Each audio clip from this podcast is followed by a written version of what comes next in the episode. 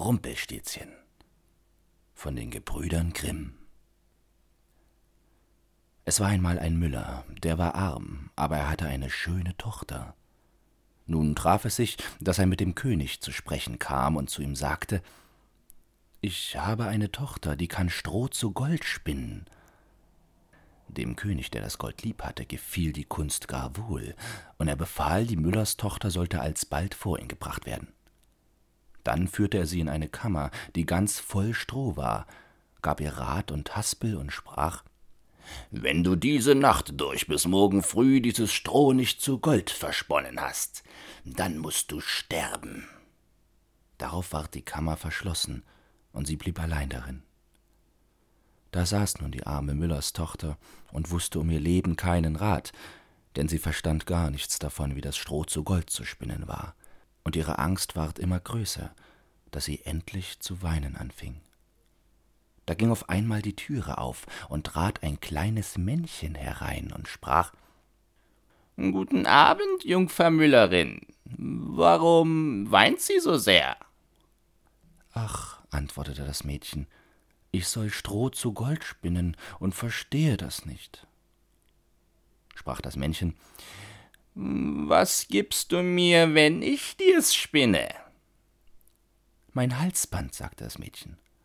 Das Männchen nahm das Halsband, setzte sich vor das Rädchen und schnurr, schnurr, schnurr, dreimal gezogen war die Spule voll.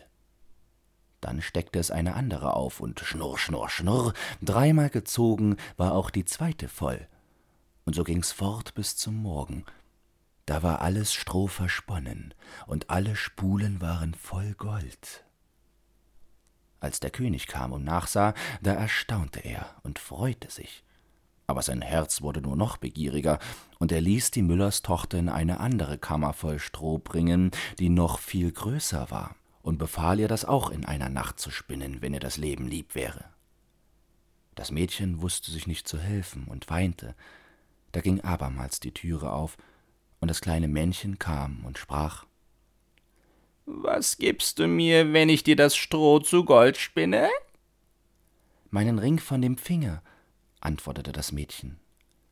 Das Männchen nahm den Ring und fing wieder an zu schnurren mit dem Rade und hatte bis zum Morgen alles Stroh zu glänzendem Gold gesponnen. Der König freute sich über die Maßen bei dem Anblick, war aber noch immer nicht des Goldes satt, sondern ließ die Müllerstochter in eine noch größere Kammer voll Stroh bringen und sprach Die musst du noch in dieser Nacht verspinnen. Wenn dir das gelingt, sollst du meine Gemahlin werden.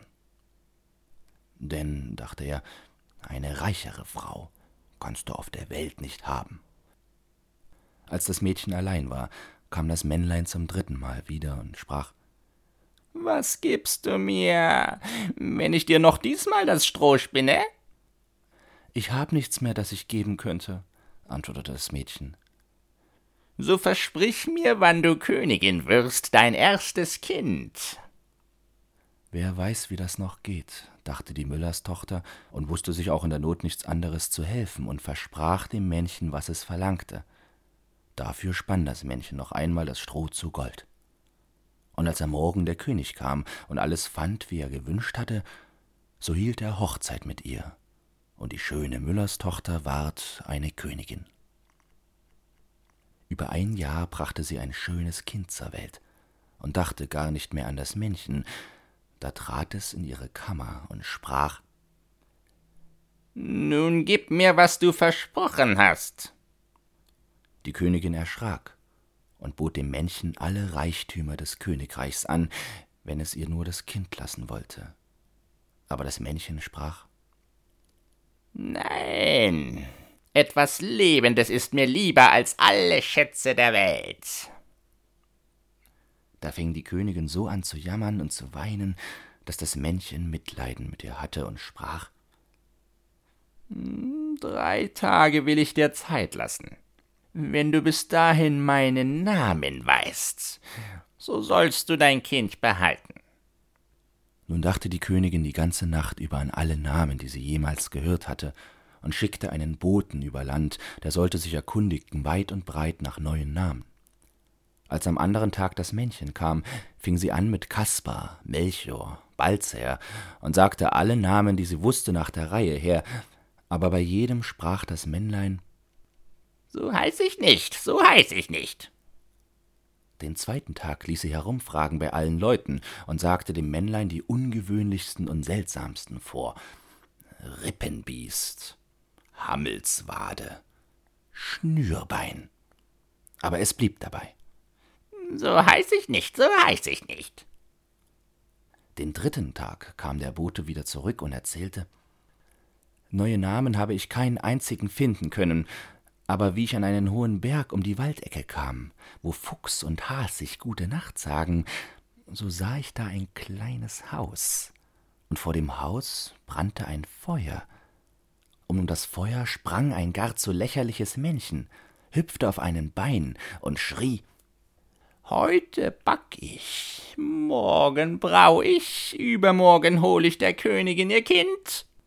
Ach, wie gut, dass niemand weiß, dass ich Rumpelstilzchen heiß. Da war die Königin ganz froh, dass sie den Namen wusste. Und als bald hernach das Männlein kam und sprach Nun, Frau Königin, wie heiß ich? fragte sie erst Heißest du Kunz? Nein. Heißest du Heinz? Nein. So heißt du etwa Rumpelstilzchen? Das hat dir der Teufel gesagt, das hat dir der Teufel gesagt, schrie das Männlein und stieß mit dem rechten Fuß vor Zorn so tief in die Erde, dass es bis an den Leib hineinfuhr. Dann packte es in seiner Wut den linken Fuß mit beiden Händen und riß sich selbst mitten entzwei.